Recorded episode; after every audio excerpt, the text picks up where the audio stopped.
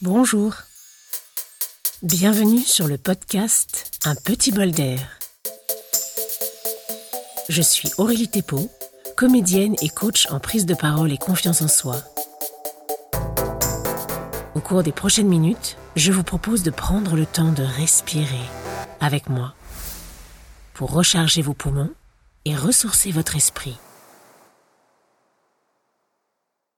Si vous nous rejoignez aujourd'hui, je vous conseille vivement d'écouter dans l'ordre les premiers épisodes pour vous familiariser avec les bases de la respiration en conscience. À partir de cette semaine, je vous propose deux épisodes par semaine. Dans le premier, je vous parle de notre cerveau et de nos émotions et vous donne au fur et à mesure quelques outils qui vous aideront à mieux vous connaître, à mieux vous comprendre et surtout à avancer dans votre vie avec sérénité. Dans le deuxième, je vous propose et vous guide pour un nouvel exercice de respiration chaque semaine.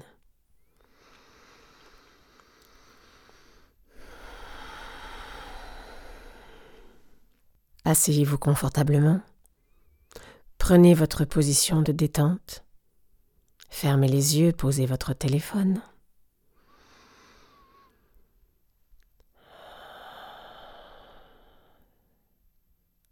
Inspirez par le nez. Expirez par la bouche. Et concentrez-vous sur votre respiration.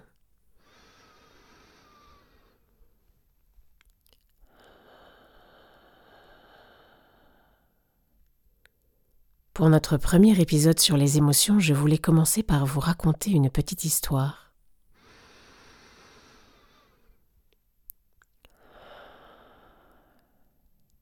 Concentrez-vous sur votre respiration.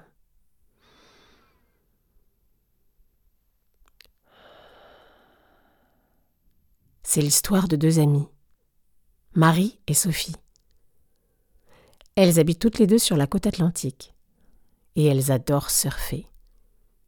Depuis plusieurs années, elles se retrouvent presque tous les jours après l'école pour s'entraîner et défier les vagues.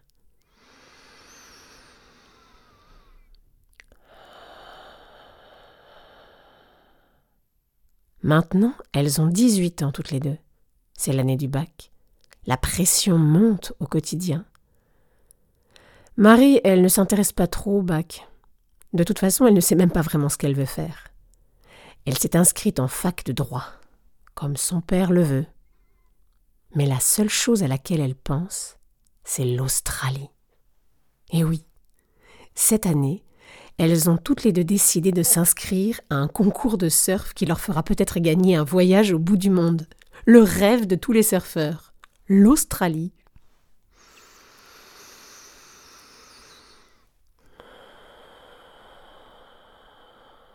Et si elle gagne, elle pourra la faire, la nique à son père, pour lui montrer qu'il n'y a pas que les études qui comptent, qu'on peut aussi être hyper doué pour autre chose que tous les trucs de la tête. Sophie, elle, elle bosse dur. Elle bosse dur pour être sûre d'avoir de bons résultats, parce qu'elle va préparer le concours de médecine. Elle s'en fout pour de vrai de l'Australie. Pour de vrai, elle ne fait que plaisir à son amie. Parce qu'en fait, elle ne peut même pas y aller. Elle ne peut quand même pas laisser sa mère toute seule tout l'été avec les jumeaux. Et même aujourd'hui déjà, sa mère l'a engueulée quand elle est partie. Le vent est trop dur. Et puis elle a besoin d'elle à l'heure des repas en ce moment avec les petits. Elle a trop mal au dos pour les porter. Mais bon, elle a quand même cédé car aujourd'hui, c'est le dernier jour avant le grand jour. Demain, demain est le grand jour, le concours.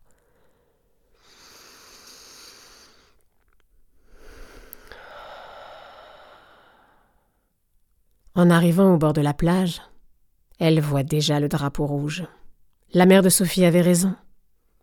Les gigantesques vagues viennent s'exploser sur le sable, et elle menace déjà de les empêcher d'entrer dans l'eau. Marie saute de joie. Elle se dit Quelle chance On n'aurait pas pu avoir de meilleure situation pour un test juste avant le concours. Elle court vers l'eau. Et elle hurle on va les exploser Mais Sophie est totalement paralysée. Elle regarde les vagues, le drapeau rouge, et elle ne pense qu'une seule chose. Mais je peux pas. J'ai pas le droit. Et l'argumentation se met en place dans sa tête. Je ne peux pas me permettre de prendre le moindre risque. Je n'ai pas le droit d'être malade, je ne peux pas avoir d'accident, c'est impossible. Et c'est la peur qui l'envahit. Elle appelle Marie. Arrête T'es folle On peut pas y aller Et elle continue à penser. On va y passer. C'est trop dangereux. Attends Mais Marie ne l'écoute pas. Elle est déjà au bord de l'eau. En voyant son amie l'ignorer comme ça, la colère monte et les pensées s'en mêlent dans la tête de Sophie. Elle ne m'écoute pas. Elle ne m'écoute jamais de toute façon. Elle ne pense qu'à elle. Elle lui court après. Arrête T'es conne ou quoi? Tu veux prouver quoi? Et les mots lui échappent. Marie se retourne, étonnée de la réaction de son amie. Mais qu'est-ce que t'as? T'es pas cap? Mais non, c'est pas le problème. Bah alors, c'est quoi ton putain de problème? On est des pros On va leur montrer aux vagues, allez viens Sans moi. Oh putain, t'es une petite joueuse Allez, vas-y, laisse-moi tranquille, va pleurer chez ta mère Marie voit son amie et se met à penser. Putain, elle me laisse toute seule. C'est toujours pareil. Je suis toujours toute seule.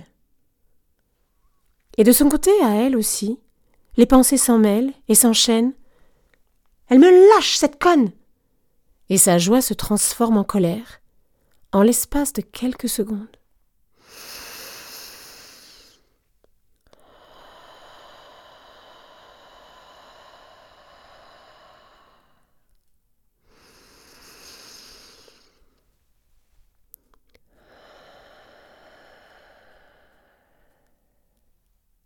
À quoi vous a fait penser cette histoire? Est-ce que votre cerveau vous a transporté dans des réflexions plus lointaines ou est-ce que vous avez pu visualiser le conflit émotionnel des deux amis? Ce genre de situation nous est certainement déjà arrivé, à tous, surtout en famille, où les liens sont très denses. Une situation, une réflexion et boum, en quelques minutes, la dispute. Notre cerveau est si rapide. Il réagit au quart de tour aux événements.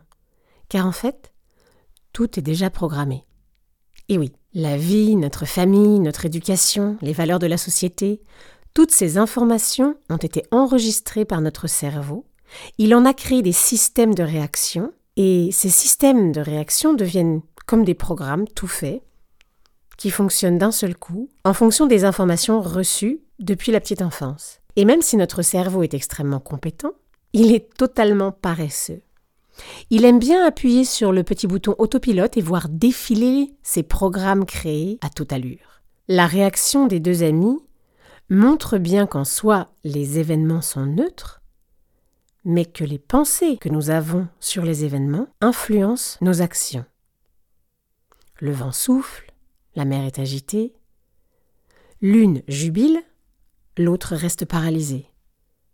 C'est la pensée provoquée par le cerveau, en lien avec les schémas construits, qui va faire naître une émotion bien particulière avant qu'on ait même eu le temps de dire ouf.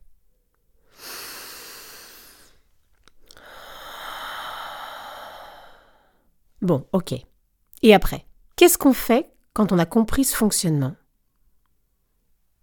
Eh bien, on apprend à trouver le frein à main.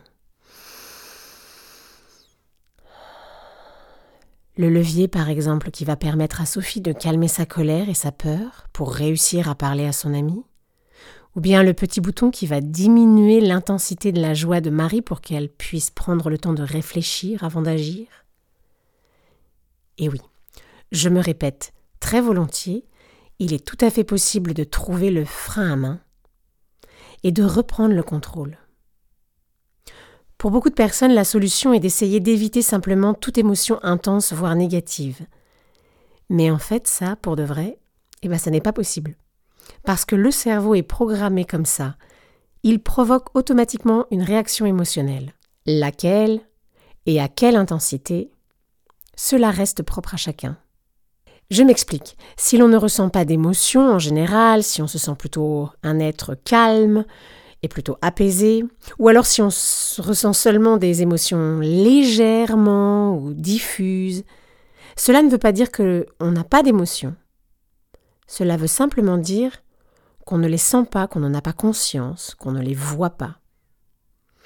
Et quel que soit votre cas à vous maintenant qui m'écoutez, si vous souhaitez vraiment redevenir le maître de vos choix ou être le maître de vos choix et de vos actes, et surtout réussir à produire des pensées et des émotions qui vous font du bien, eh bien voilà, vous avez tout à fait raison d'écouter ce podcast. Ensemble, nous allons dans un premier temps apprendre à reconnaître ces émotions, c'est-à-dire à les identifier dans notre corps. Ensuite, à nommer leur nature, c'est-à-dire de dire est-ce que c'est de la joie, est-ce que c'est de la colère, de la honte? Il y a tellement d'émotions possibles. Et enfin, nous allons apprendre petit à petit à réapprendre à nous les réapproprier, à redevenir le chef.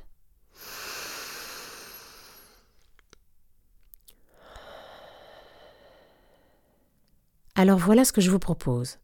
Dans un premier temps, apprenez à reconnaître vos émotions. Dans les jours qui viennent, essayez à chaque fois qu'un sentiment, quel qu'il soit, vous envahit, même légèrement, asseyez-vous quelques minutes et posez-vous ces trois questions. Quel nom donnerais-je à cette émotion? Où se situe mon ressenti dans mon corps? Et comment est-ce que je décrirais ce ressenti? Alors je vais répéter les questions, peut-être que vous avez envie de vous les écrire. D'abord, comment s'appelle cette émotion? Ensuite, où se trouve cette émotion dans mon corps? Et pour finir, comment est-ce que je décrirais le ressenti lié à cette émotion dans mon corps? Voilà, c'est un exercice assez rapide. Observez aussi l'évolution au cours des prochains jours si vous réussissez à vous observer régulièrement.